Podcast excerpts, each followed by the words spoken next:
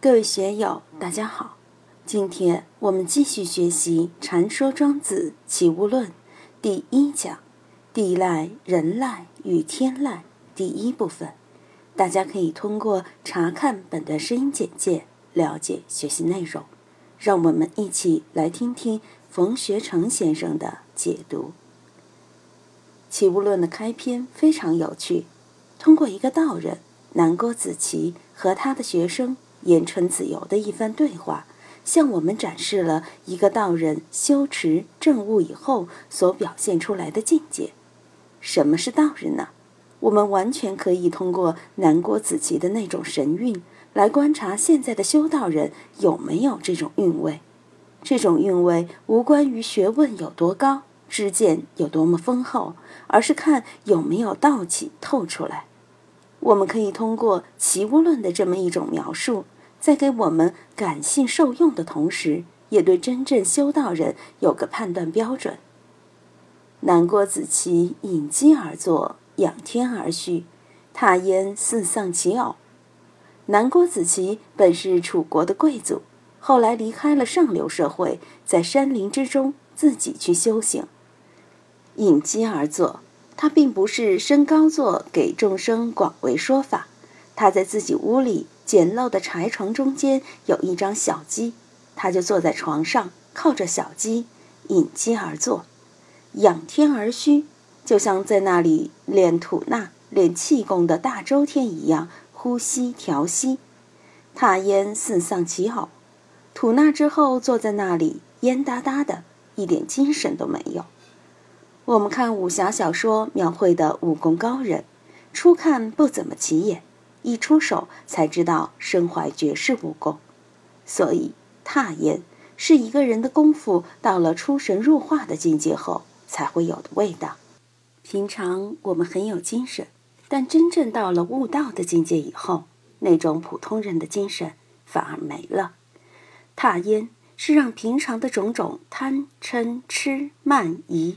种种欲望、动机所支撑起来的那种精神死去了。用禅宗的话来说，踏烟就是妄念死掉了。四丧其偶，这里的偶通偶就是二，有主有宾，有能有所，有圣有凡，有菩提有烦恼，这些都是偶。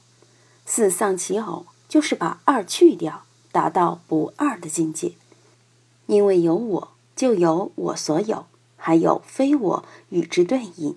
每个人都有我和我所有，还有非我非我所有，这也是二。四丧其偶可以理解为把我和非我、我所有和非我所有的壁障都打破了。大家都想知道我和无我的关系，学佛法的人都想达到一种无我的境界。那么，什么是无我的境界？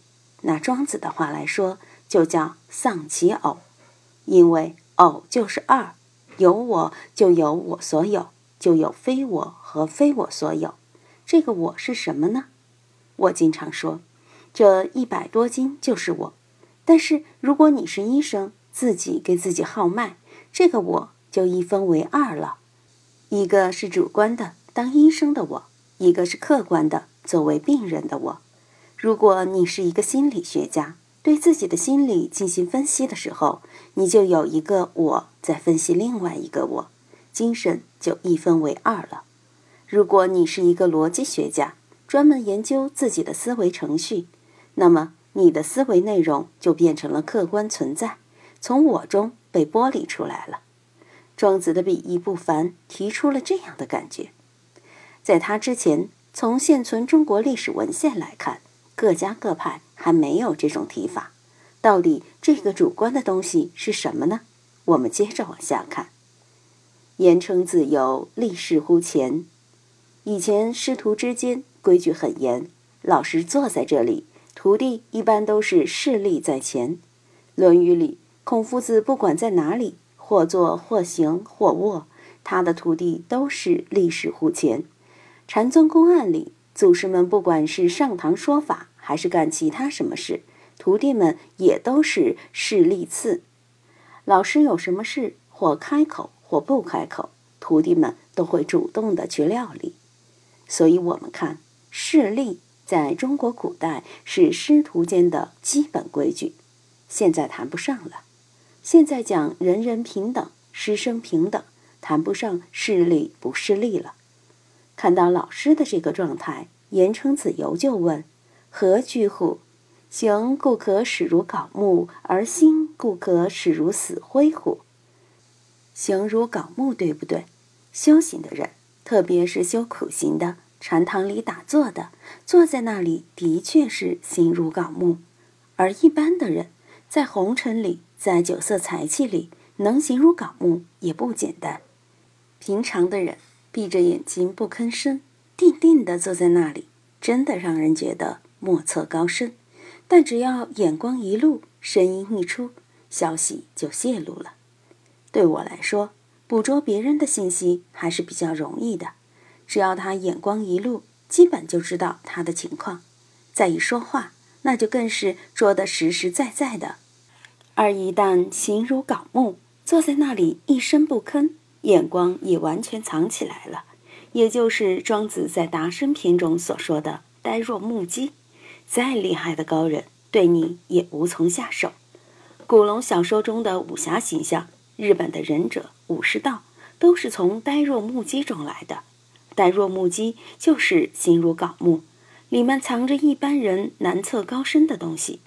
用《孙子兵法》里的话来说，就是善守者藏于九地之下。不过，呆若木鸡现在成了贬义词了。形如槁木，善于表演的演员化点妆都可以表演出来。但下面这一句就重要了：“而心故可使如死灰乎？”我经常问一些在禅堂里打坐的人以及闭关的人：“你们坐在禅堂里、关房里，心在干嘛？”很多人面对这样的问题都不好意思，没法回答。现在好多寺院都在打禅期，你去打禅期，坐在禅堂里，心是放在什么地带的呢？在日常动静之中，在人与人的交流之中，我们的思维语言往往都是随缘而起的，根据当时的因缘而有所对应。但当我们自己一个人独处的时候，八十田里的种子就像池塘里的沼气一样不断冒出来，谁也不知道哪个气泡什么时候从什么地方蹦出来。